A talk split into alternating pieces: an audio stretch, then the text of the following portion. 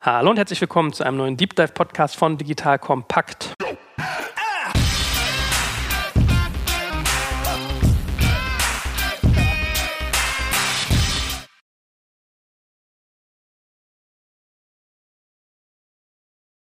Heute geht es nobel zu und heute geht es um Mobilität. Ja, ich sitze hier im schönen Schöneberg zum ersten Mal, witzigerweise. Ich führe ja viele Interviews in Berlin, Schöneberg noch nie, äh, mit einem jungen Mann, mit dem ich schon mal zusammen Auto gefahren bin. Und das ist auch so ein bisschen das Thema. Stell dich doch mal ganz kurz vor. Ja, vielen Dank. Mein Name ist Jens Wohltoff. Ich bin einer der zwei Gründer von Blacklane, CEO der Gesellschaft und wir sind sehr stolz, jetzt hier inzwischen in Schöneberg zu sitzen. Das ist auch wohlverdient. Sag mal, was Blacklane macht. Blacklane hat den Auftrag und wir haben uns vorgenommen, die erste und letzte Meile der Reisekette zu schließen. Das tun wir in der, in der Zwischenzeit äh, auch global in über 50 Ländern dieser Welt und erlauben so unserem Publikum ein echtes Tür-zu-Tür-Geschäft, oftmals verbunden mit einem Flug. Das musst du ein bisschen präzisieren. Die erste und letzte Meile kann ja irgendwie eine Busfahrt sein oder ein Taxi oder kann irgendwie Anhalter sein oder Ridesharing. Was genau macht ihr? Wie würdest du es Weil wir eben so nah an die Reiseindustrie angelehnt sind, ist oftmals äh, startet das mit einem Flughafentransfer. Äh, das kann von zu Hause sein zu einem Flughafen, typischerweise etwas längere Strecken. Du verbringst mehr Zeit im Fahrzeug als äh, eine übliche Taxifahrt um die Ecke. Und dann im ankommenden Flughafenbereich kann das dann entweder auch wieder nur ein Innenstadttransfer sein oder sogar in die nächste Stadt oder die Suburban Areas drumherum. Also tendenziell immer die längere Strecke, wo es sich auch lohnt, dann etwas mehr auf äh, Komfort, Qualität und Produktivität zu setzen. Also im Prinzip, ich hätte euch jetzt als Limousinenservice eingeordnet. Also was ihr macht, ist eigentlich eine, eine taxiartige Dienstleistung mit aber wirklich so schwarzes Auto S-Klasse. Da sind wir damals auch vor ein paar Jahren, ich weiß gar nicht mehr, zu Gründerszene-Zeiten zusammen im Auto gefahren. Mhm. Trifft es das, Limousinenservice, oder ist euch das zu kurz? Äh, Limousinenservice würde es treffen, so weil es äh, sich gut vergleichen lässt mit der Legacy-Industrie da draußen, die es eben schon seit Jahrzehnten gibt. Und in der Tat ist das eines unserer Märkte, die wir angreifen. Taxi-ähnlich ist tatsächlich der falsche Vergleich. Nicht nur im Sinne von Qualität, sondern auch, weil der Markt ein anderer ist. Die Taxi-Industrie, die konzentriert sich auf innerstädtische Kurzstreckenmobilität, oftmals spontan, kurze Strecken, kleine Ticket-Sizes und eben ein etwas variierendes Qualitätsniveau. In diesem Markt äh, tummeln wir uns gar nicht, sondern wir gehen eben auf die Langstrecke, die oftmals dann tatsächlich Teil der Reiseplanung ist, ähm, einige, viele Tage Vorlaufzeiten mit sich bringt, im Grunde Hand in Hand mit einer Flugreise geht. Hm. Lass uns da noch ein bisschen präzisieren, damit die Leute das in ihrem Kopf wirklich auch mal sauber getrennt kriegen, weil was man nicht so weiß, wenn man da oberflächlich drauf guckt, würde man immer denken, Taxi, Limousine ist doch irgendwie dasselbe. Aber es gibt ja sehr starke Regulierungsaspekte auch. Also mhm. hat so ein bisschen den Hintergrund, dass die ganzen Staaten teilweise Taxis als so eine Art Verlängerung Verlängerung ihres ÖPNV sehen und den irgendwie schützen. Was mir noch so in Erinnerung geblieben ist von der Recherche, die ich da mal vor Urzeiten gemacht habe, war, dass man das äh, an, an, unterschiedlichen Marktvorteilen so ein bisschen auch messen kann. Ja? Also Taxis machen irgendwie nur 7% Mehrwertsteuer auf ihre Rechnung, haben eigene Taxispuren, dürfen am Flughafen an bestimmten Stellen stehen, haben dafür aber auch irgendwie diese Beförderungspflicht, die ihr zum Beispiel nicht habt als Limousinenservice. Ja? Also das heißt, wenn da jemand einsteckt, müssen die den auch transportieren. So, und ich glaube, was bei euch auch mal so ein Hebel war am Anfang oder so ein, so ein relevanter Faktor ist ja, dass diese fernmündliche Berufung von irgendwie Limousinen lange ein Thema war. Ne? Dass man irgendwie sagt, äh, ein Taxi kann ich mir ranwinken, eine Limousine muss ich mir eigentlich fernmündlich bestellen. Mhm was so ein bisschen klingt wie aus dem Anfang des 19. Jahrhunderts, ehrlich gesagt. Mhm. Äh, und ihr hattet diese Rückkehrpflicht zum Betriebssitz. Das heißt, im Gegensatz zu einem Taxi, was, wenn es auf dem Rückweg zum Bahnhof Zoo ist oder in seine Zentrale jemand mitnehmen kann, theoretisch, der den ranwinkt, dürft ihr das alles nicht. Das waren so die Besonderheiten im Vergleich zum Taxigeschäft, die ich damals äh, wahrgenommen habe. Ist das grob richtig wiedergegeben? Das ist sogar sehr richtig. Nicht nur grob, sondern sehr detailliert, gutes Erinnerungsvermögen. Ähm, es gibt noch so ein paar weitere Pflichten auch der Taxiindustrie, wie zum Beispiel Tarifpflicht die, die diese Mietwagenindustrie eben nicht hat und äh, Preise aufrufen kann, wie sie möchte. Das gibt uns natürlich auch Freiheitsgrade, die die Taxiindustrie dann nicht hat. Ähm, aber genau so ist es. Das ist natürlich jetzt alles nur deutscher Markt. Ne? Wir haben das mhm. dann irgendwie 52 Mal in der Welt und immer ein bisschen anders. Und ähm, in Deutschland ist es in der Tat so, dass diese Rückkehrpflicht besteht, es sei denn, man bekommt, wie das Gesetz tatsächlich lautet, fernmündlich einen Folgeauftrag vermittelt. Der muss aber beim Betriebssitz des Unternehmens eingehen und so weiter. Ja. Jetzt kommt ein kleiner Werbespot.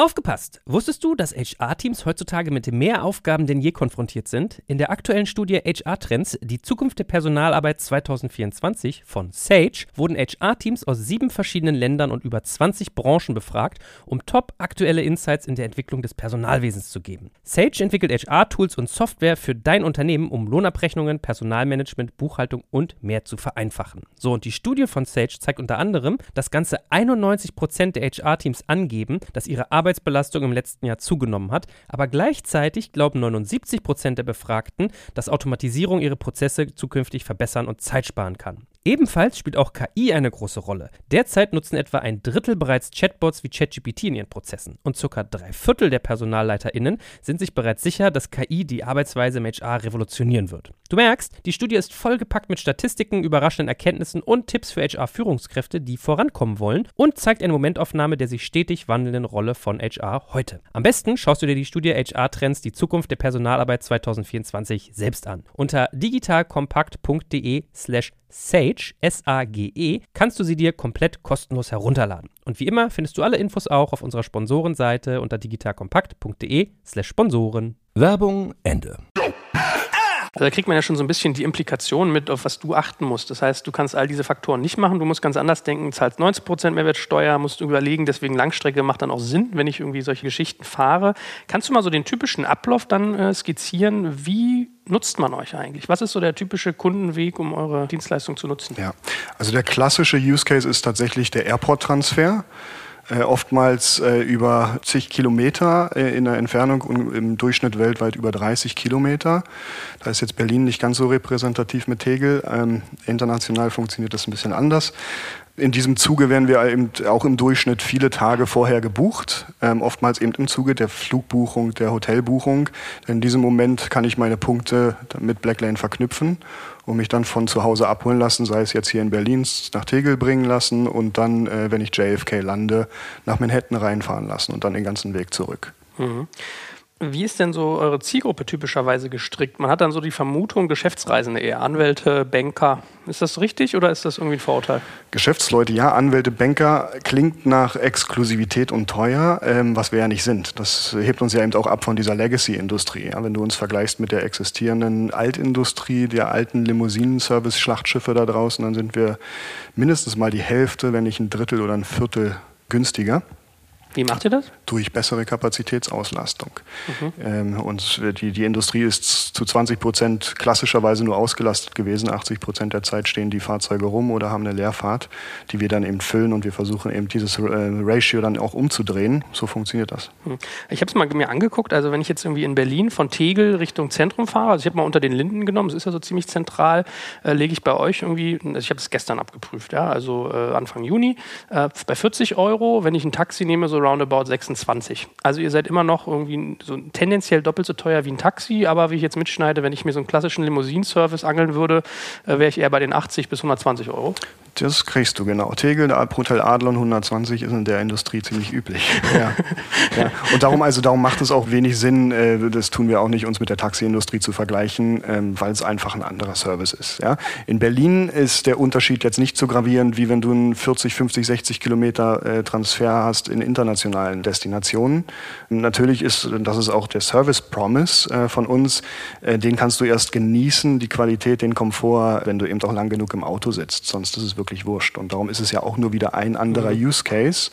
Und unsere Kunden, genauso wie auch wir, wir fahren mal Taxi, wir fahren mal Blacklane, wir fahren mal Carsharing je nachdem, auf welche Situation es am besten passt. Ja, ich wollte gerade sagen, dieser, dieser Faktor, dass das irgendwie schicker ist als Taxi, das ist in Deutschland nicht so stark spürbar. Ich glaube, in anderen Märkten ist es signifikanter, ne? Ja, also ja, und eben dieses, aber dieses ganze Offshore-Potenzial, da haben wir auch tatsächlich vor ein paar Jahren drüber geredet, in dem Fahrzeug, in dem wir zusammen so nett saßen. Das ist ja auch nicht die Value Proposition von uns. Ja, das spielen andere Player eher drauf rum auf dieser Klaviatur. Du hast gerade nach der Hauptzielgruppe gefragt. Tatsächlich, wir zielen auf die Vielreisenden. Ähm, das sind natürlich dann auch oftmals Geschäftsreisende, die brauchen einfach viel Produktivität und die können sich keine Downtimes leisten. Die können sich nicht ein, eine Taxischlange leisten, wo mhm. sie eine, eine Stunde warten und dann Cash-Payment-Probleme haben am Ende der Fahrt oder möglicherweise im Kreis gefahren wird, damit das Taxameter weiter schön läuft. Ja? Und das ist einfach eine professionelle Industrie, die wir da bedienen, ein professionelles Publikum und die brauchen eben auch so einen Service. Es ist ja total in, jetzt mittlerweile als Geschäftsmodell von vertikal integrierten Marken zu sprechen. Also ich habe euch auch erst gar nicht so verortet, aber spätestens, wenn man an so Sachen wie Flixbus denkt, und ich meine, es ist ja bei euch de facto auch so, ihr besitzt keine eigenen Flotten, sondern ihr nehmt im Prinzip Inventar von Dritten und lastet das aus. Ist das ein Bild, mit dem ihr euch auch seht? Also, dass ihr sagt, ihr seid ein Modell, was stark in die Tiefe geht und äh, diese Prozesskette komplett. Ja. Ja, wir nennen es bloß nicht so explizit. Ähm, wir sprechen dann eher davon, dass wir tatsächlich auch in unserer Mentalität, in unserem Auftreten und wie wir uns kümmern um den Service wie ein klassischer Supplier handeln, äh, der ähm, tatsächlich dann auch das Brand ähm, nach außen gibt. Für den Kunden ist es eine Blacklane-Fahrt und wir nehmen das halt auch total ernst und sehen halt zu, dass ähm, wenn die Fahrt gut läuft, wenn sie nicht gut läuft, dann würde es immer auf Blacklane, auf die Blacklane-Marke zurückspiegeln und das wollen wir natürlich vermeiden. Hm. Ich meine, was der, der Faktor bei diesem vertikal integrierten Marken ist, ist ja immer so diese Prozessübernahme. Also, dass du eigentlich den gesamten Prozess verantwortest, wie so ein One-Stop-Shop, wie man so neudeutsch sagt. Äh, ist das wichtig? Wie macht ihr das auch? Dass man diese Erfahrung auch möglichst einheitlich gestaltet? Ja, das ist total wichtig und das ist eben das A und O und das ist eben auch das Problem, an dem viele, viele andere scheitern. Das ist auch die Komplexität, die hinter Blackline steht, wenn man 250 Städte gleichzeitig äh, steuern muss. Und da setzen wir sehr viel Energie rein. Wir haben es hier mit, mit einem physischen Gut zu tun. Das ist kein E-Commerce-Shop oder so, sondern es gibt eine physische Erfahrung auf der Straße vor Ort.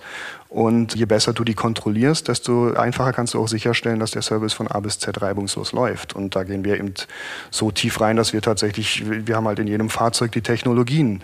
Wir können die Fahrzeuge tracken. Wir wissen, welcher Fahrer drin sitzt. Wir wissen, welches Auto genutzt wird. Wir kennen die Prozessschritte, wissen, wann der Passagier äh, an Bord ist, wann der wieder abgesetzt wurde, an welcher Adresse er abgesetzt wurde. Das ganze Vetting unserer Partner, äh, wenn du Was jemanden, ist das Vetting? Ähm, die, die, die Prüfung vor Aufnahme in das Netzwerk. Mhm. Ähm, das ist ein sehr, sehr komplexer, aufwendiger Prozess, ähm, in dem wir auch uns keine Lücken leisten können, weil wir eben auch, wie du sagtest, am Anfang in einem sehr stark regulierten Markt spielen. Da heißt es dann, die Lizenzen überprüfen, abgleichen, die Versicherungspolicen einsammeln, die Leasingverträge unserer genutzten Fahrzeuge einzusehen, damit wir wirklich verstehen und sicherstellen können, dass wir die Qualität dahinstellen, die der Kunde bei uns suchen möchte. Krass. Was habt ihr für einen Tech-Stack, um sowas zu realisieren? Also was habt ihr da für Systeme gebaut? Alles selber gebaut, alles on Ruby on Rails. Krass. Nur ganz einfache Drittsysteme würden wir dazu kaufen, aber nichts aus dem Kernsystem. Ja, auch der ganze Onboarding-Flow beispielsweise für unsere Partner. Das kommt uns, aus unserer Feder, weil es gibt ja keine One-Size-Fits-All-Systeme da. Das mhm. ist ja ein sehr, sehr individueller Markt. Der muss eben auch genauso betrachtet und bedient werden. Und wenn ich es richtig mitgestimmt habe, auch bis hin zu Hardware, die ihr selber sozusagen entwickelt? Oder ist das Hardware, auf die ihr zugreift über Softwarelösungen in den Autos? Das sind Apps auf Smartphones, die unsere Fahrer so bei sich tragen. Hm. Wie ist denn das eigentlich? Beim Taximarkt hatte man ja so den Eindruck, das ist so klassisch Winner takes it all. Ja? Der größte, publikumsbekannteste äh, macht da irgendwie das Rennen. Das hat ja auch Marktplatzcharakter, also Angebot, Nachfrage zusammenbringen. Siehst du das im Limousinengeschäft ähnlich oder in dem Last-Mile, First-Mile-Business, was ihr irgendwie aufbauen wollt? Äh, es ist ein Skalierungsgeschäft. Natürlich unterliegt das Economies of Scale und wir können unsere Partner am besten auslasten und die Nutzung hochtreiben der, der Infrastruktur, je mehr Volumen wir in einer Stadt haben. Natürlich. Und das äh, spricht immer für den Großen im Markt. Das ist aber kein, kein Winner takes it all, was übrigens der Reithailing- und Taximarkt auch nicht zu sein scheint. Viele reden darüber, aber ja.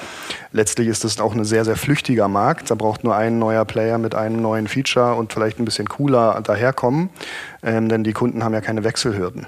Mhm. Und darum gibt es da so viele Dynamik in diesem innerstädtischen Mobilitätsmix und der Gewinner steht noch lange nicht fest.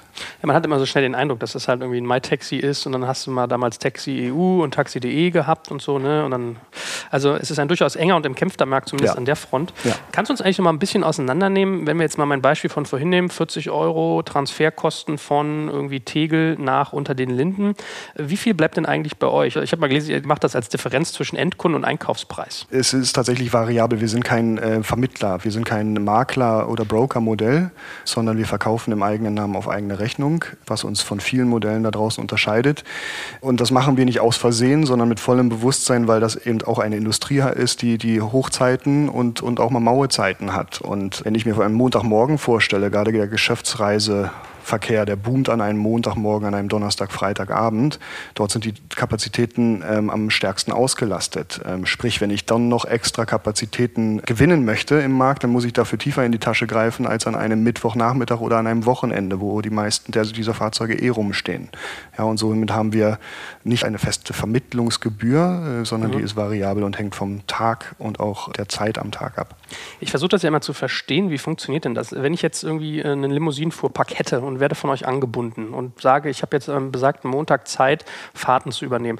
Läuft das so ab, dass ihr mich einfach sozusagen euch Kontingente bei mir sichert zu einem Fixpreis, der immer gleich ist oder variiert das sozusagen auch nach Nachfrage? Also wie ist so das Modell? Das finde ich ja irgendwie immer sehr abstrakt bei diesen Vertikalmarken. Mhm. Das ist für unsere Partner im Grunde vorstellbar wie ein Eimer mit lauter Kirschen drin. Äh, und ich als Unternehmer äh, kann mir die Kirschen rauspicken, die gut in meinen normalen Plan passen. Denn unsere Partner haben auch ihr Eigengeschäft, äh, ihre eigenen Kunden und dann füllen sie im Zielgerichtet ihre Leerfahrten beispielsweise auf. Oder andere machen einen Großteil ihres Geschäfts dann mit diesem Eimer voller Kirschen, die Blackland dahinstellt.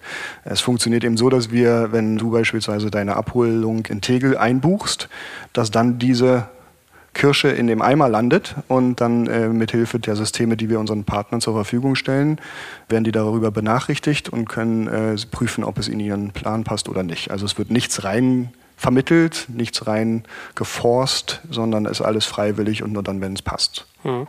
Was habt ihr denn für weitere Services, mit denen ihr eigentlich langfristig plant? Also bisher habt ihr halt Stundenfahrten und Transferfahrten. Also entweder buche ich euch zu einer konkreten Zeit oder sage, ich will euch für ein bestimmtes Zeitkontingent haben. Was kann da noch so kommen? Ganz viel. Ähm, der Tisch ist voller Ideen und Opportunitäten, ähm, sei es, dass man weitere Serviceklassen anbietet. Heute haben wir standardmäßig die Business Class, den Business Van und die First Class, je nach ähm, Use Case der Kunden. Es gibt äh, weitere Fahrzeugklassen, kleinere, größere, die denkbar sind. Es geht letztlich darum, und das ist Blacklanes Anspruch, dass wir den Stress aus der Reisekette nehmen. Ja? Und der hört auch nicht nur an der Fahrzeugtür auf. Wir wollen dieser äh, Player, dieser Provider sein in der Industrie, der eben hilft, diese Reibung aus der Kette herauszunehmen. Und da gibt es eben doch sehr viel drumherum die mich oder dich und jeden anderen Vielreisenden halt auch öfter ziemlich nervt. Hm. Vielleicht sollten wir mal so ein bisschen eingehen auf eure Geschäftskundenzielgruppe. Was ist das für jemanden? Hast du zum Beispiel so gewisse Compliance-Faktoren, die du unbedingt erfüllen solltest, damit du irgendwie die gut erreichst? Wie muss ich mir die vorstellen? Ja, also wenn du dann direkt mit Unternehmen äh, integrierst und ihnen beispielsweise das Blackland for Business Portal äh, zur Verfügung stellst, dann hast du es äh, tatsächlich öfter mit, mit Travel Policies zu tun. Ja, da geht es dann um gewisse Hierarchiestufen in einem Unternehmen, denen es dann erlaubt ist, entweder nur ÖPNV oder Taxi, vielleicht auch den Blackland Fahrservice nutzen zu können. Dann geht es um Abrechnungsmethodiken die natürlich anders sind äh, mit dem Expense Management dahinter, was ein Unternehmen interessiert, weniger dann den Einzelkunden. Und da muss man natürlich Lösungen hinstellen. Ja, je größer das Unternehmen wird, desto abhängiger wird man dann auch von Drittsystemen. Die ganz großen Corporates, die DAX-Unternehmen und dergleichen, die sitzen alle ähm, dann auf Travel Management Company Systemen, sei es American Express oder BCD oder Carlson Wagonly und dergleichen. Und unser Anspruch ist es, eben in jedem System zu sein, wo unsere Kunden ihre Reisen buchen. Denn wir brauchen sie nicht umerziehen und sie sollen auch nicht switchen. Sie sollen das möglichst in einem Fluss mit der Hotel- und Flugbuchung äh, mit hinzufügen können. Sprich, dann integrieren wir eben auch mit diesen Travel Management Companies oder den Global Distribution Systems oder Online Travel Agencies wie Booking.com und Expedia. Hm. Also man merkt, es kann durchaus aufwendig werden, wenn man sich da reinsetzt. Ne? Also ich kenne es ja auch mit Purchase Orders und den ganzen Kram, die du dann hast, gerade bei großen Unternehmen. Wie findet ihr die denn? Also wie macht ihr Vertrieb? Wie schafft ihr euch neue Kunden ran? Die finden uns zumeist. Da haben wir auch gute Kanäle, um gefunden zu werden. Oftmals benutzen viele die, die Mitarbeiter schon individuell den Service. Und äh, über Zeit wird das äh, Volumen dann so signifikant, dass auch das Travel Management einer eine solche Unternehmung Interesse hat, das alles dann in professionellere Setups umzubauen. Äh, wir haben ein Vertriebsteam. Wir integrieren mit, mit Fluglinien und, und dergleichen, die natürlich auch alle wiederum ein Corporate Sales hinter sich haben. Äh, das ist eine komplexe Welt. Dankenswerterweise gibt es nicht so viele Player wie, wie uns, die, die mit so einem globalen Produkt unterwegs sein können und das anbieten können. Und das spielt uns natürlich sehr in die Karten. Muss man so einem jungen Startup erstmal verbildlichen, dass es Travel Manager gibt ne? oder Travel Management als äh, Total. Ja, ja. ja, und das unterschätzt man schnell, haben wir auch, äh, was für Komplexitäten dahinter sind und auch die Systemlandschaften und auch das Alter der Systemlandschaften da draußen, die halt Jahrzehnte alt sind, ja, ähm, teilweise monopolartige Strukturen dann auch haben. Und das ist schon eine Herausforderung Herausforderung, mit diesen Systemen dann zu integrieren. Und wie macht ihr so das klassische Marketing? Also ich habe so drüber nachgedacht, wer ist sonst bisher so derjenige, den man irgendwie, bei dem man an Flughäfen denkt, da bist du halt bei Taxi oder bei den ganzen Autovermietungen. Und Autovermietungen machen ja gerne die Kiste große Billboards in Flughäfen und Bahnhöfen. So.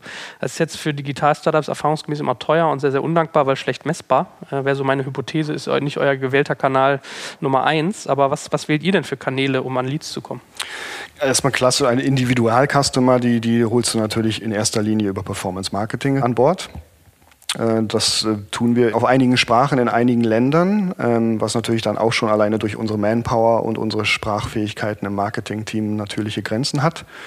Was wir dann allerdings tun, ist, wir ähm, nutzen die existierenden Reiseanbieter ähm, oder Reiseplayer in der Industrie, wie zum Beispiel in einem Mietwagenunternehmen, damit einerseits sie auch mal was anderes anbieten können als einfach nur ein Fahrzeug, was ich selber fahren muss, ähm, sondern eben auch daneben mal was stellen können, wo man gefahren werden kann als Alternative. Beispielsweise unsere Partnerschaft mit Herz, die wir jüngst auch announced haben. Und dann natürlich auch internationale Online-Travel-Agencies wie ein Booking, wie ein Expedia, die natürlich den Traffic schon haben, den wir nicht selber erst äh, neu erfinden müssen und dann in solchen Fahrwassern dann auch unseren Service anbieten können. Also im Prinzip so eine Form von Reselling eigentlich. Auf deren Seite, absolut, ja. Hm. Und wenn du Performance Marketing sagst, dann wahrscheinlich so die Klassiker äh, Display und Search Engine Advertising, also Google.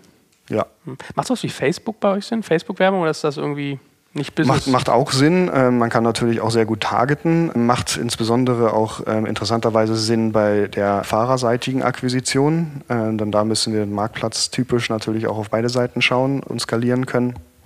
Aber auch LinkedIn, so Social spielt eine große Rolle für uns. Mhm. Vor allem aber auch als Kommunikationskanal. Ja, also auch in unserem Customer Care and Operation, der ja auch hier in Berlin sitzt mit seinen 24-7-Schichtplanungen. Da findet immer mehr ähm, Kommunikation über soziale Medien und Facebook Messenger statt. Jetzt kommt ein kleiner Werbespot.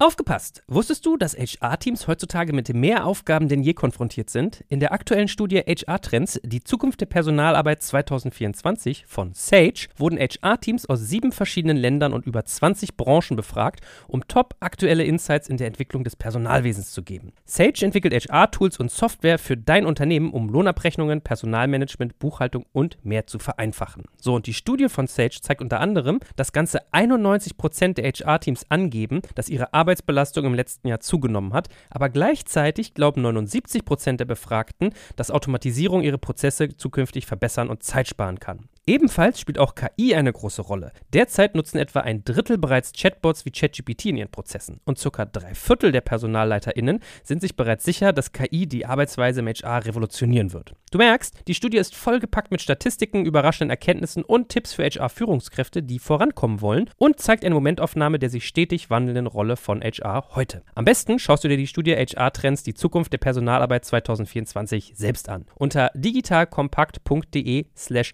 Sage, S-A-G-E, kannst du sie dir komplett kostenlos herunterladen. Und wie immer findest du alle Infos auch auf unserer Sponsorenseite unter digitalkompakt.de slash Sponsoren. Werbung Ende. Mhm. Ja, krass. Was hat denn eigentlich äh, Kollege Maschmeyer, der bei euch investiert ist, so in Sachen äh, Vertrieb mit reingeben können? Man sagt ja immer, der ist ja so der Vertriebskönig. Und äh, ich erinnere mich, dass Frank mir auch mal erzählt hat, dein Mitgründer. Finde ich übrigens bis heute lustig, dass der mit Nachnamen Steuer heißt und einen Mobility-Startup macht. Ähm, ich bilde mir ein, der hat mir mal erzählt, dass irgendwie äh, Carsten Maschmeyer durchaus auch aktiv Input gibt bei so Sales-Themen. Ist das so? Und was ja. bringt er ihm bei? Ja, total. Also nicht nur da, auch bei anderen Themen, aber gerade bei Vertriebsthemen natürlich sehr, sehr hands-on, weil er in der Tat viel Erfahrung und viel Wissen beizusteuern hat und ähm, regelmäßig dann auch mit seinen äh, Mitarbeitern bei uns äh, Schulungen anbietet für unsere äh, beispielsweise neu eingestellten Vertriebskollegen und sie mit dem nötigen Handwerkszeug ausrüstet. Ich glaube, sein Ruf wird ja seinen Kompetenzen oft nicht ganz so gerecht. Was lernt man von so einem Maschmeier in Sachen Sales? Vieles. Ich bin ja vorher nicht in einem Sales-Job gewesen und wie man Einwände beantwortet, ja, an welche Einwände man denken muss. Das größte Learning für mich persönlich und äh, wahrscheinlich auch das Vertriebsteam dann hier ist, dass es doch schon ein relativ strukturierter Prozess sein kann, ja, denn wo man sich sehr gut darauf vorbereiten kann, seine Antworten und Lösungen wirklich schon vorbereitet hat und ähm, dann funktioniert das alles sehr viel reibungsfreier und letztlich äh, erfolgreicher. Wir sind allerdings nicht jetzt der Wir sind ja kein Vertriebsmodell, wo man eine Unterschrift braucht und danach interessiert es einen nicht mehr, sondern wir sind ein Reiseberatungs-Vertriebsteam, wo es darum geht, nachhaltig dann ein Unternehmen auch zu entwickeln und ihnen zu helfen, die Reisekosten zu optimieren und ihnen Möglichkeiten aufzuzeigen, auch mehr Transparenz in die Reisekosten bringen zu können. Ja. Äh, wie ist das mit Mobile? Spielt das bei euch schon eine Rolle? Ihr habt auch eine App, habe ich gesehen. Äh, ich weiß nicht, ob äh, jetzt Geschäftsreisen immer viel per App dann aktiv sind. Man möchte es eigentlich meinen, aber manchmal äh, lehrt einen die Praxis ja was anderes. Habt ihr einen großen Anteil Mobile-Traffic? Ja, und das ist auch sehr unterschiedlich je Weltregion und Kundengruppe. Aber die Apps, die werden regelmäßig genutzt, natürlich gerade von den Heavy-Usern von Blacklane. Kommt auch auf den Wochentag drauf an. Äh, gerade am Wochenende haben wir den Großteil der Buchungen sind tatsächlich inzwischen mobile. Und unsere App wird immer besser, sind wir auch immer stolzer drauf. Also da sind tolle Funktionalitäten äh, drin und das geht wirklich ruckzuck da dann eine Reise. Wobei ich glaube, ich gesehen habe, im App Store seid ihr so mit drei Sternen bewertet, ne? Das ist irgendwie jetzt nicht so der Knaller. Oder habe ich euch, tut man euch da, ist ja manchmal ein undankbares Spiel, aber.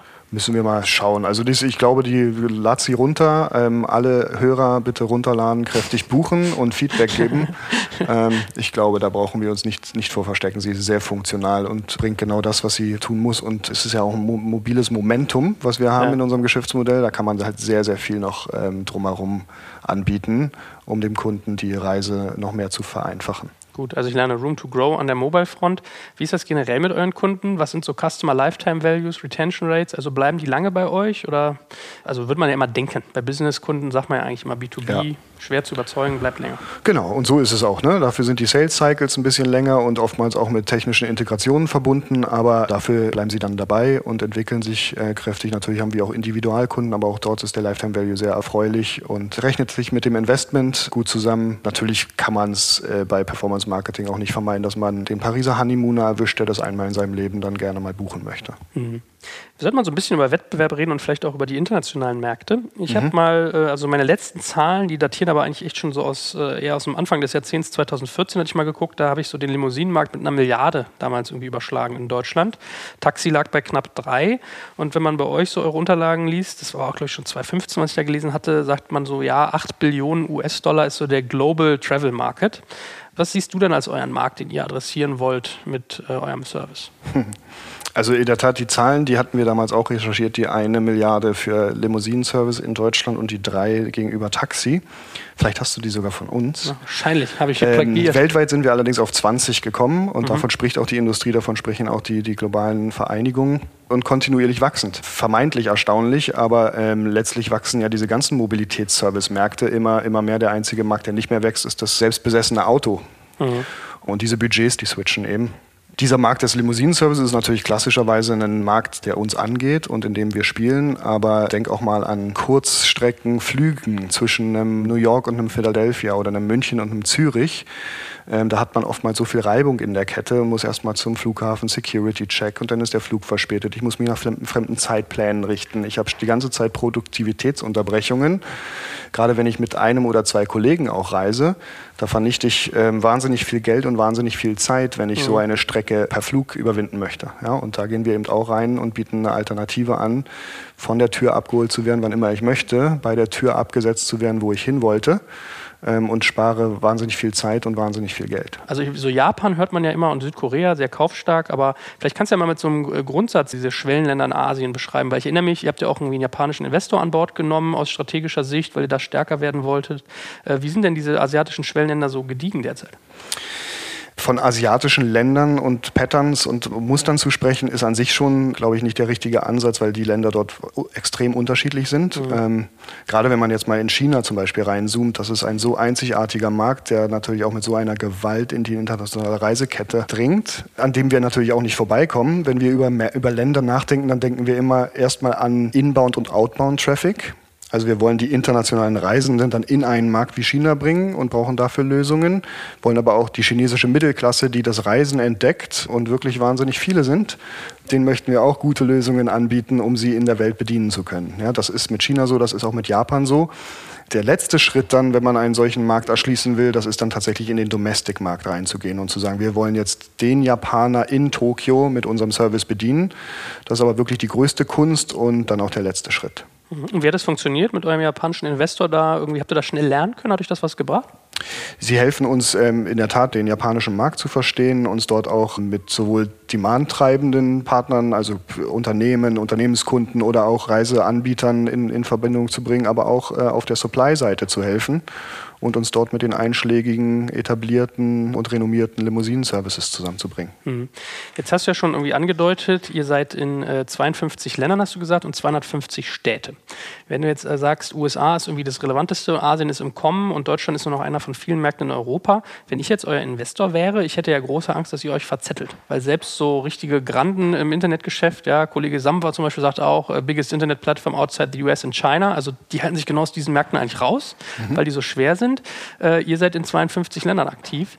Habt ihr eigentlich Angst, euch zu verzetteln? Nein, weil wir ein anderes Geschäftsmodell sind. Wir sind eben tatsächlich ein Reiseanbieter. Wir bedienen einen Teil der Reisekette und Reise kann man per Definition nicht lokal denken, denn sie überschreitet ständig Grenzen mhm. und wir müssen unseren Kunden folgen, wo sie sind. Warum einige Anbieter in manchen Märkten scheitern. Ja, also wir haben ja auch äh, gesehen, wie, wie schwer auch in der Mobilitätsindustrie so ein China ist für einen internationalen Player. Das liegt halt daran, dass sie sich dann in den Domestic-Markt reinbeißen und das tun wir nicht. Wir bringen Leute nach China und wir bringen Leute raus aus China. Wir sind aber sehr vorsichtig, dann tatsächlich uns in einen Wettkampf mit den lokalen Platzhirschen zu werfen, um den Chinesen in Shanghai zu bedienen. Okay, also das heißt, wenn ich jetzt sozusagen Reisender aus den USA bin, dann bietet ihr mir eine China-Fahrt an, aber ihr bietet die China-Fahrt nicht unbedingt den Chinesen an. Also da seid ihr nicht aggressiv im Marketing, sondern derjenige, der dahin fliegt. Ja, er kann es natürlich buchen und mhm. ähm, es ist verfügbar, aber wir sind nicht aggressiv äh, an der Marketing- und Salesfront, ganz genau. Ah, okay. Ja, spannend, äh, spannend mal zu lernen und zu verstehen. Ich meine, wie ist das generell, wenn wir die Regulierung in Deutschland haben? Das ist mal ein Faktor. In anderen Ländern ist ja teilweise noch viel harscher. Also New York ist ja auch so ein Beispiel mit seinen Taxiplaketten, die teilweise bis zu einer Million Dollar irgendwie kosten. Frankreich irgendwie auch, teilweise sehr übersättigt. Wie kriegst du denn diese ganze Regulierung in den Griff? Habt ihr da zum Beispiel irgendwie eine eigene interne Rechtsabteilung oder wie macht ihr das? Wir haben eine eigene interne Rechtsabteilung. Unser Partnerteam, das Affiliate Management Team, hat auch die ganzen Kompetenzen für die einzelnen Märkte aufgebaut. Und natürlich ist es auch ein sehr dynamischer Bereich. Ja? Ähm, gerade wie du sagst, in New York, da ändert sich die Rechtsprechung in sehr kurzen Zeiträumen und da muss man eben am, am Puls bleiben. Glücklicherweise hat Blacklane in vielen Städten inzwischen auch ein Stadium und einen Status erreicht, dass wir in die Beratung der Regulative dann auch mit einbezogen werden und unseren Senf dazugeben können, wenn sie eine Gesetzesänderung planen. Ja, und so bleibt man dann schon nah dran und äh, kann darauf reagieren. Okay, also ich lerne, ihr lobbyiert sogar schon ein bisschen. Ja, aus Versehen, ne? weil wir halt tatsächlich ein äh, signifikanter Marktteilnehmer dann sind und dann angefragt werden. Mhm. Und wen siehst du jetzt als deinen Kernwettbewerb? Weil ähm, wir haben es ja schon eigentlich so eingehend mal ein bisschen gesagt, Taxiunternehmen ist eins, klassischer ÖPNV ist eins, die Limousinen-Services, die, die älteren, ja, die so die klassischen ist ein Faktor, Mietwagen, Carsharing, Ridesharing. Das ist ja irgendwie so total heterogen. Mit wem messt ihr euch da und was, was ist so euer Benchmark? Am einfachsten einzugrenzen ist natürlich, wenn man sich die alte Limousinen-Service-Industrie anschaut. Ja, und das sind diese, dieser 20 Milliarden Markt. Denn da hat man einen hundertprozentigen Overlap mit dem eigenen Service. Ja? Aber wie du sagst, natürlich ist Rental Car auch ein sehr gut passender Vergleich. Ja? Kümmern sich auch eher um Langstrecke, viel Flughafengeschäft. Da nehmen wir auch einen Teil des Marktes wahr. Kurzstreckenflüge äh, mhm. nehmen wir einen Teil des Marktes wahr. Wo wir eben nicht reingehen, ist Kurzstrecke in, in der Stadt. Aber der Taxiunternehmer oder das, das Taxi, was dann auch mal eine 40 Kilometer Strecke fährt, das ist wiederum dann Wettbewerb. Ja? Mhm ist es ein Riesenmarkt, wie du merkst, ja, mit vielen Marktteilnehmern. Viele davon haben auch eine Existenzberechtigung. Und wir sehen uns als sehr komplementären Teil dieser Industrie. Ich meine, das äh, Dickschiff, was man ja sonst immer im Kopf hat, wenn man an euch denkt, ist Uber. Ja? Äh, ich habe es irgendwie nochmal nachgeschlagen, da, da, fällt man ja irgendwie rückwärts vom Stuhl, wenn man so das, das Funding-Volumen von denen sieht, also äh, fast 12 Milliarden Dollar. Wie gehst du mit so jemandem um? Also die haben sicherlich so diese Regulierungsthemen in Deutschland zum Beispiel jetzt nicht auf der Uhr und stoßen oft an Grenzen, aber das ist ja schon irgendwie so ein Dickschiff, also an dem führt ja lange kein Weg vorbei.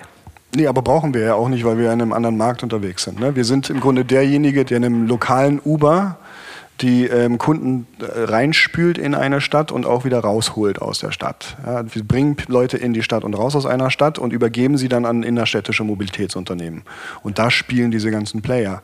Und da spielen sie auch, sei es mit Personentransport oder Paketen oder Essenslieferungen. Das ist halt nicht unser Markt. Ich meine, gerade in den USA gehen die ja schon so auf Limousine teilweise. Und selbst wenn man sich jetzt mal die klassischen Anbieter anguckt, also Edison Lee zum Beispiel in Großbritannien ist ja so ein Faktor 100 Millionen Pfund irgendwie in Technologie investiert vom Private Equity Unternehmen übernommen worden. Also selbst solche, wo man denkt, eher altbackenen Player, gehen ja jetzt mehr in Digitalisierung rein und die sind vom Umsatzlevel, wenn man sich mal anguckt, was die schieben, sind die schon nochmal den Faktor 5 größer als ihr. Ne? Was ist also deine eigene Strategie und Roadmap, gegen solche Player zu bestehen? Dieses Beispiel ist ein lokaler Player, ne, der sich in der Tat dann technologisch auch sehr gut aufgestellt hat, hat äh, sehr tolle Systeme, ein Angebot.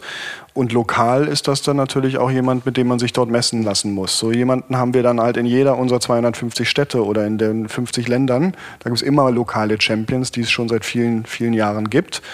Wenn Sie allerdings, das sind eben nicht die Taxiunternehmen und das sind nicht die Ride-Hailing-Companies, das sind halt Edison Lee ist letztlich auch einer, der zumindest mit ihrem kleineren Teil des Limousinenservices tatsächlich äh, unser relevanter Markt ist. Mhm. Aber wenn wir uns jetzt mal die, die Konkurrenz international so ein bisschen angucken. Also Uber hast du gesagt, ist eigentlich gar nicht dein Geschäft. Das wäre eher einer derjenigen, die du auslastest. Äh, Edison Lee und Co. sind teilweise sehr regional, also nur UK, nur USA und solche Geschichten. Gibt das Segment nicht eigentlich auch her, dass man langsam an Konsolidierung denkt? Also meine These wäre ja, dass das sukzessive zunimmt, dass dann einer den anderen kauft oder sich Marktanteile äh, sozusagen ersteht. Ist das für euch vielleicht sogar eine spannende Chance, dass man guckt, sich an einen von denen anzudocken? Wir haben in der Tat schon, ähm, hatten wir auch im letzten Jahr schon drüber geschrieben, dass die Industrie muss konsolidieren. Da gibt es einfach viel zu viele Player in, auf beiden Seiten eigentlich der Entwicklung, nämlich einerseits in den althergebrachten Segment, sehr wenige ganz große und sehr, sehr viele mittelgroße und kleine die durch die Entwicklung im Markt wahnsinnig unter Druck gesetzt werden und Marktanteile verlieren. Und aber auch auf der Seite der vermeintlichen so Mobilitäts-Startups gibt es ja auch wahnsinnig viele Newcomer, die immer mal wieder was Kleines, Neues, anderes ausprobieren wollen oder auch geografisch eher eingeschränkt sind.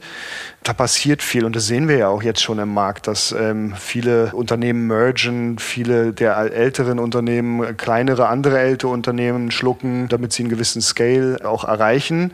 Die Frage ist bloß, ob das dann wirklich tatsächlich hilft, auch den neuen Technologien die Stirn zu bieten, die den Markt einfach aufmischen. Ja, ich meine, äh, kaufen ist ja auch nicht immer, dass es reibungslos funktioniert. Mit dieser Friction, die man da hat, diese Reibung, die wird ja irgendwie mal unterschätzt. Ich meine, es ist ja trotzdem auch so, äh, dass irgendwie Daimler MyTaxi komplett gekauft hat und ja bei euch auch Gesellschafter.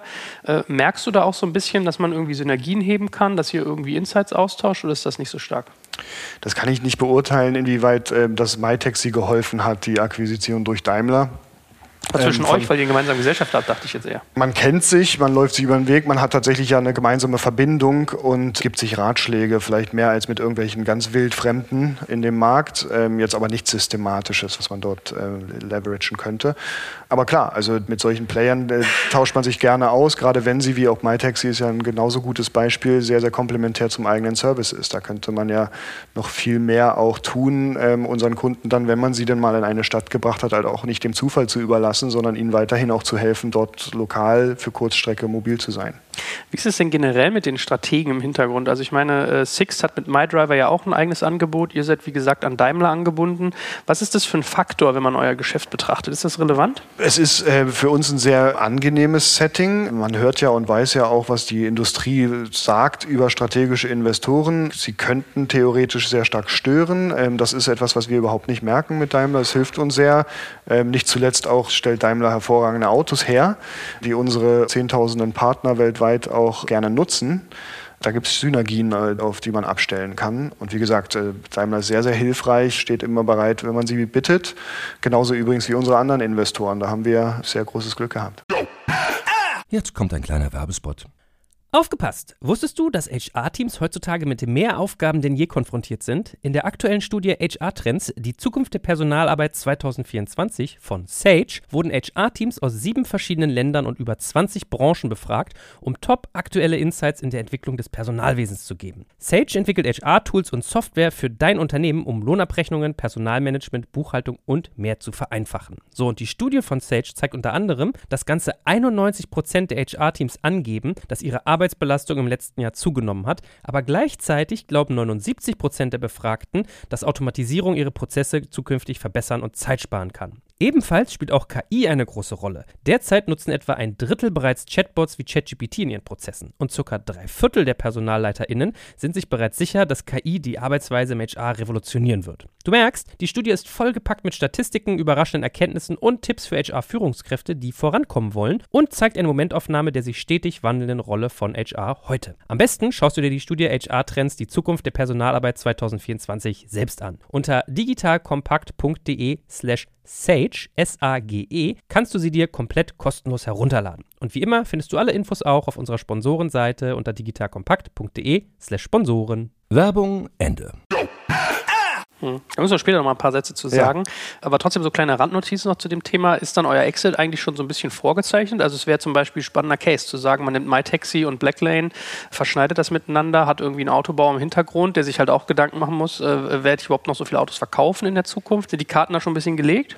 Nein, sind in keinster Weise gelegt. Wir werden seit fünf Jahren, seitdem wir existieren, immer wieder nach unseren Exit-Plänen gefragt, aber die gibt es de facto nicht. Und mhm. ähm, wir wollen, dass Blacklane weiter so rasant wächst, weiterhin so, so erfolgreich ist, die Reisekette optimiert und den Stress aus der Reise nimmt. Und nur deswegen, weil man einen Minderheitsshareholder äh, hat, der ein strategisches Interesse im Hinterkopf hat, ist es ja nicht gleichbedeutend mit einem vorgefertigten Exit-Kanal.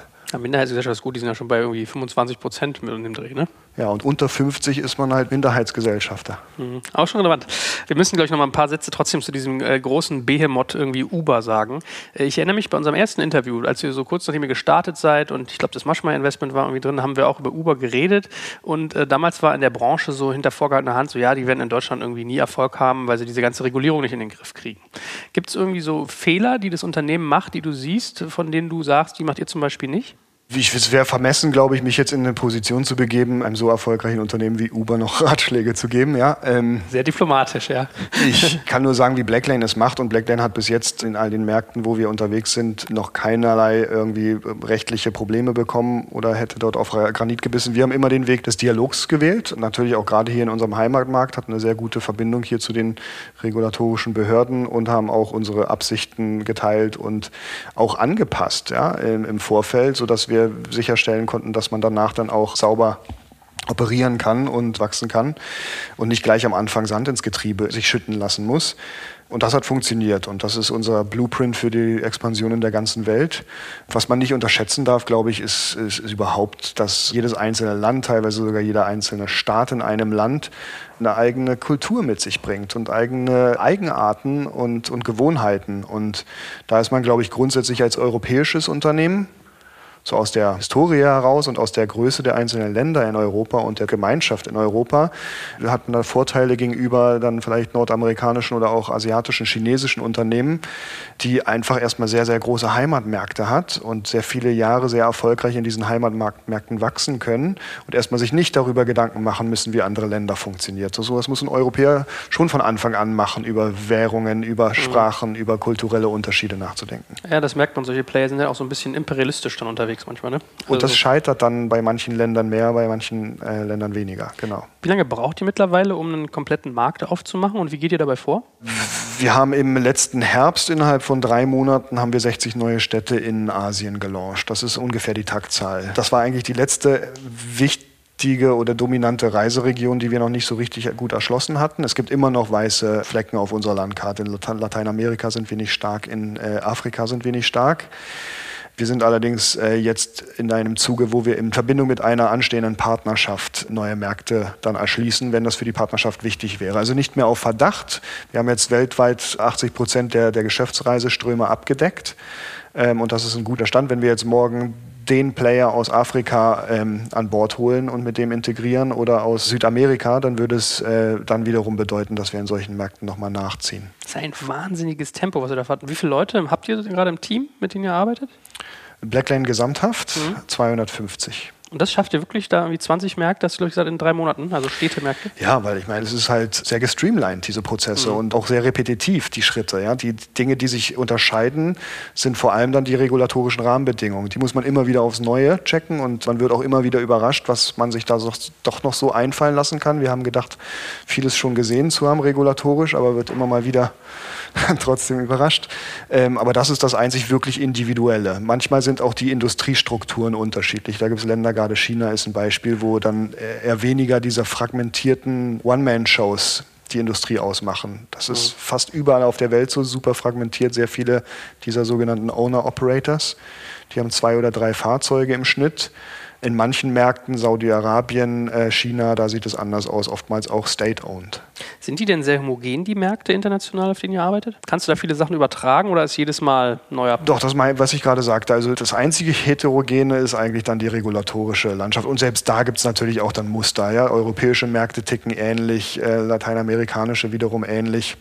Und der Rest ist tatsächlich Standard. Und, und das kann man dann auch sehr gut automatisieren, sehr gute Onboarding-Prozesse bauen für den Launch neuer Städte oder auch das Onboarding neuer Partner für existierende Städte. Und darum kann man so eine Geschwindigkeit an den Tag legen. Hattet ihr eigentlich auch diese Probleme, die irgendwie Uber, Lyft und Co. hatten, dass man sich gegenseitig irgendwie Fahrten buchte, die kurz vorher wieder stornierte, um dem anderen zu schaden oder für Abwerbeversuche? Gibt es das in eurer Branche auch oder ist das mehr so in dem harten Taximarkt? Ähm, Abwerbeversuche gibt es immer zwischen, denn es ist ja eine begrenzte Ressource. Ja, es gibt ja jetzt nicht beliebig viel über Nacht neue Chauffeure und neue Fahrzeuge zur Verfügung.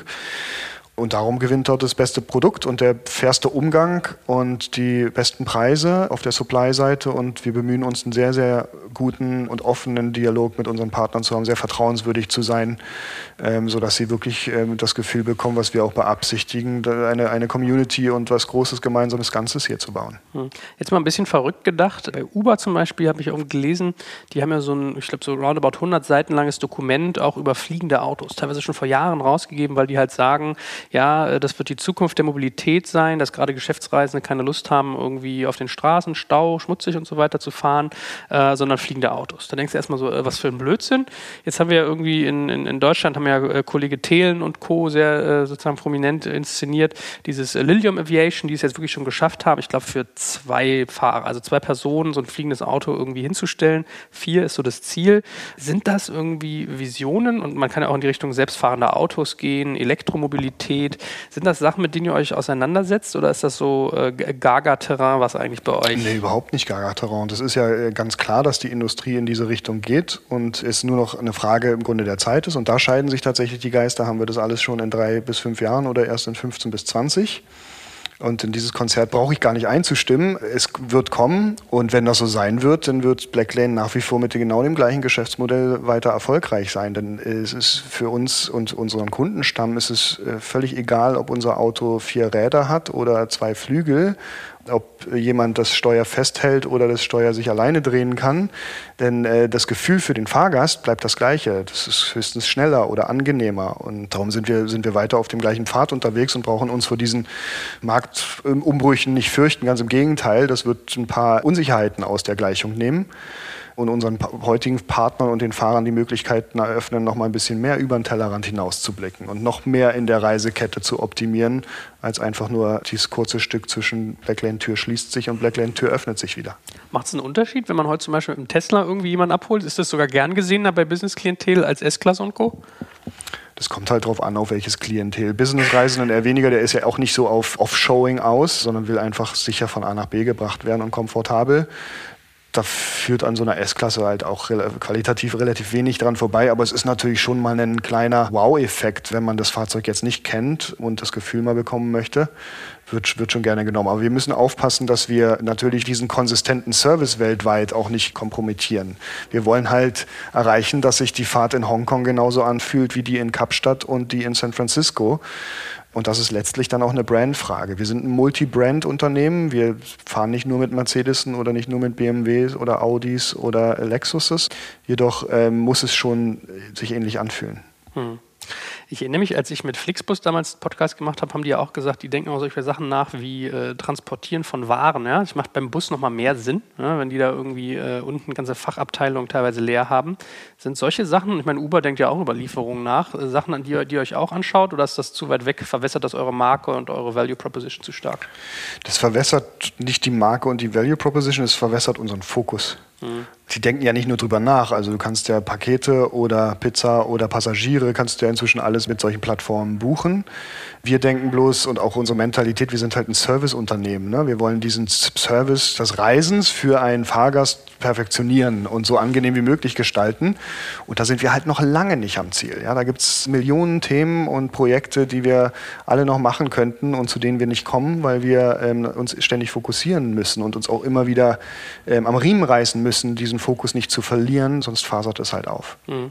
Als guter Punkt, jetzt um mal rüber zu robben zu unserem letzten Thema Investoren, können wir vielleicht auch mal ein, zwei Sätze sagen, so zu eurem ganzen Umsatzplan. Ja? Profitabilität, wann wollt ihr eigentlich ein Unternehmen sein, das sich selbst trägt? Die letzten Zahlen, die verfügbar sind, sind aus dem Jahr 2015, die so ein Schreiberling wie ich da noch mal einsehen darf. Da war die Rede von Umsatzerlösen um die 20 Millionen Euro, habe ich mir aufgeschrieben. Das finde ich jetzt noch nicht eine mega Wucht dafür, dass ihr in so vielen Märkten aktiv seid. Ich meine das gar nicht despektierlich. Das ist, glaube ich, ein sehr solides, gutes, mittleres Wachstum. Aber was ist denn so euer Plan, wo das noch hingeht? Ist das eine Einschätzung, die irgendwie unfreundlich ist? Ist überhaupt nicht unfreundlich. Also wir mehr als verdoppeln uns ähm, Jahr über Jahr im Schnitt sind mit einem in der Tat sehr stabilen und robusten Geschäftsmodell unterwegs, worüber wir uns glücklich schätzen können. Wir haben eingangs über die Marktgrößen gesprochen. Das sind halt, wir reden hier über hunderte Milliarden von Dollar Marktgröße für diese angrenzenden Mobilitätsbereiche. Ja, also da kann man noch nicht mal sagen, dass äh, Blacklane an der Oberfläche kratzen würde. Und darum haben wir da riesengroßes vor und beschleunigen das Wachstum gerade gegenüber Vorjahr und versuchen auch dadurch den Abstand zu den Wettbewerbern mindestens gleichem Abstand zu behalten oder zu vergrößern. Die Märkte sind da und wir werden ihn uns nach und nach holen. Gut, dann seid, seid, ihr sozusagen jetzt, äh, wenn man das jetzt mal äh, hoch appliziert, äh, Richtung 80 Millionen Euro unterwegs. Was ist denn für euch angedacht, ab wann ihr profitabel arbeiten wollt? Also so Profitabilitätsschwelle, wann ist die bei euch durchbrochen? Ich glaube, wir sind gegenüber anderen Spielern in dieser Industrie auf sehr gesunden Economics unterwegs, mit einem sehr gesunden EBIT. Profitabilität muss man dann auch immer unterscheiden, wie schneidet man ihn. Man kann ihn sich halt auch zurechtschneiden, was ja manche auch tun, mhm. und muss immer unterscheiden, was ist Kerngeschäft. Ein Kerngeschäft kann man mit Wille und Gewalt jederzeit ins Profitable drehen, also vor allem solche robusten Geschäftsmodelle wie unseres. Dann lässt man jedoch Innovationsmöglichkeiten liegen. Man kann sagen, Kerngeschäft ist dann so und so definiert. Das ist profitabel bei uns, aber wir haben natürlich Investitionsprojekte und Regionen wie Asien. Wenn man die ernst nimmt, wenn man den chinesischen Markt ernst nimmt, dann erfordert das halt wieder neues Investment, was dann wiederum den gesamten Kuchen dann auch verändert. Ja. Ich finde das ja grundsätzlich fair. Ja, also die Leute, gerade wenn man so die deutsche Presse liest, ich glaube, es haben viele noch nicht verstanden, dass sowas lange, lange Zeit irgendwie in den roten Zahlen liegt, wenn man in Wachstum investiert. Das finde ich total valide.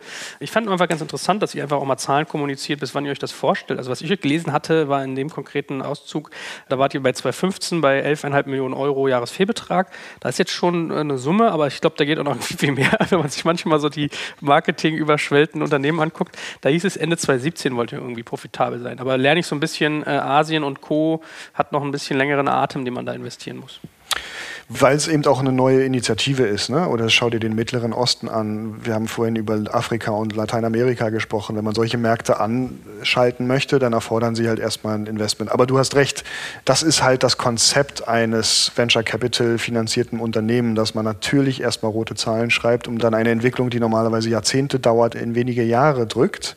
Dafür ist dann natürlich das Upside am Ende auch deutlich schneller da und deutlich größer. Und da sind wir auch sehr, sehr gut auf Spur haben unsere Kosten sehr gut im Griff, die Burnrate sehr gut im Griff, ganz klar auf Profitabilitätskurs, übertreffen unsere Planungen. Was will man mehr? Hm. Ja, äh, vergessen die Leute immer, ne? So ein VC will zehnmal Geld und nicht zweimal Geld oder viermal Geld. Das muss man ja bei sowas mit einplanen, so Stichwort Wachstum. Das ist auch eine schöne Brücke zum Thema Investoren. Wir haben ja schon ein bisschen geredet über Daimler und diese Strategiegeschichte. Äh, Wir hatten den Maschma jetzt mal beim Sales angerissen. Aber was ist denn so generell irgendwie deine oder eure Strategie gewesen, muss man ja sagen, bei der Auswahl eurer Investoren? War das ein bisschen opportunistisch oder habt ihr da einen bestimmten Blick gehabt, wo ihr gesagt habt, da und danach wollen wir unseren Gesellschafterkreis strukturieren? Sowohl als auch. Man hat immer, also zumindest kann ich, ich habe es ja noch nicht oft gemacht, Black Ten ist ja das erste Mal, darum kann ich da jetzt nicht irgendwie schlaue Sprüche klopfen, aber es war bei in der Blackline-Historie immer eine Balance. Äh, mal gab es Finanzierungsrunden, wo man keine Wahl hatte, mal gab es Finanzierungsrunden, wo man Optionen hatte. Und das treibte natürlich auch so ein Portfolio. Und wir hatten jetzt nicht eine konkrete Strategie, das müssen jetzt Player mit so einem Scope sein, vielleicht auch mit so einem Scale, dass sie uns auch noch die 100 Millionen Runden mitfinanzieren können. Wir haben, Frank und ich, dann sehr stark eher darauf geachtet, können wir uns vorstellen, mit diesen Leuten über viele Jahre produktiv und konstruktiv und freundlich zusammenzuarbeiten und hatten ohne jegliche Ausnahme bei all den Partnern, die wir an Bord haben, genau dieses Gefühl. Und das hat uns auch nicht getrügt bis heute und sind wirklich dankbar dafür auch, dass wir diese Chance von den Leuten bekommen haben und dass sie so gut mithelfen, ohne aber zu stören. Ja, das ist auch eine Kunst, ähm, immer da zu sein, wenn man gebraucht wird, aber nie zu stören und das funktioniert sehr, sehr gut. Wer sitzt denn eigentlich in eurem Board? Das ist in Deutschland irgendwie immer so hinter verschlossenen Türen. Ich finde das immer ganz spannend eigentlich. Äh, wir haben fünf Personen in unserem Board. Die zwei Gründer sind Teil davon. Wir haben den Jochen Gutbrot mhm. ähm, von RI Digital und inzwischen auch äh, B2V, der Repräsentant. Wir haben einen Boarddirektor von Daimler, das ist der Emir Osmanovic. Und dann haben wir noch den fünften im Bunde, das ist ein Unabhängiger, und zwar der Gründer einer der bedeutendsten Reisekonferenzen und Research-Entitäten in den USA, die, der Focusrite, das ist der Philip Wolf. Und der hilft uns natürlich dann auch sehr viel Transparenz in diese Industrie zu erlangen und Türen in die Industrie zu öffnen. Ja, spannend. Ich finde, das sollte man auch mal Startups mit auf den Weg geben. Ich finde sowas einen ganz wichtigen Faktor. Ganz viele Leute benutzen so ein Board noch gar nicht für Signaling, äh, dass man da auch nochmal sich äh, dezidiert Kompetenz reinholen kann und in sozusagen ja. die Netzwerke reinkommen. Ja, spannend.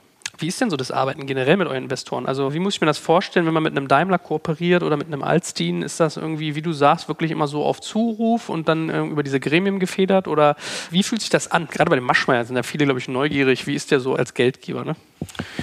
Also ich meine, das ist ja auch die Entität. Ja, es ist ja keine Person, die bei uns investiert ist. Bei uns investiert ist die Alstin GmbH und das sind viele Mitarbeiter, die dazugehören, die dann teilweise ihr Ressortwissen haben und je nach Themen, die wir haben, dann hinzugeschaltet werden können.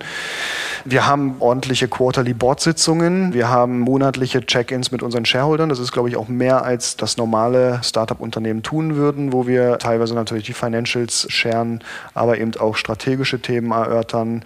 Das tun wir noch intensiver dann mit dem Beirat. Und das sind, ist halt nicht nur telefonisch. Die Leute besuchen uns. Auch ein Herr Maschmeyer kommt gerne mal vorbei hier in Schöneberg und verbringt, verbringt Zeit mit uns. Und das können wir als Sounding Board nutzen für die neuesten Ideen, die wir haben oder Fragen, die auf dem Tisch liegen. Und es äh, ist, wie gesagt, ein sehr angenehmes Arbeiten miteinander.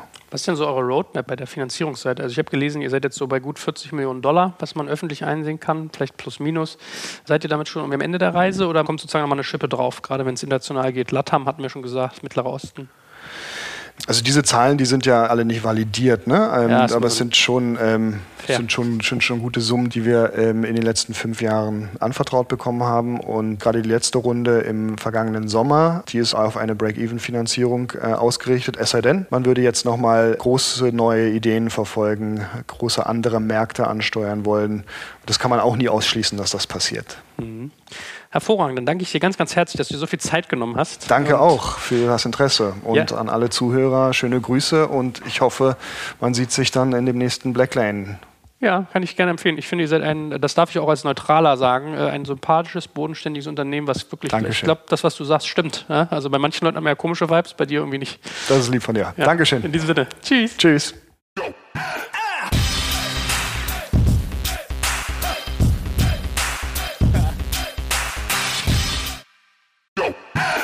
Jetzt kommt ein kleiner Werbespot.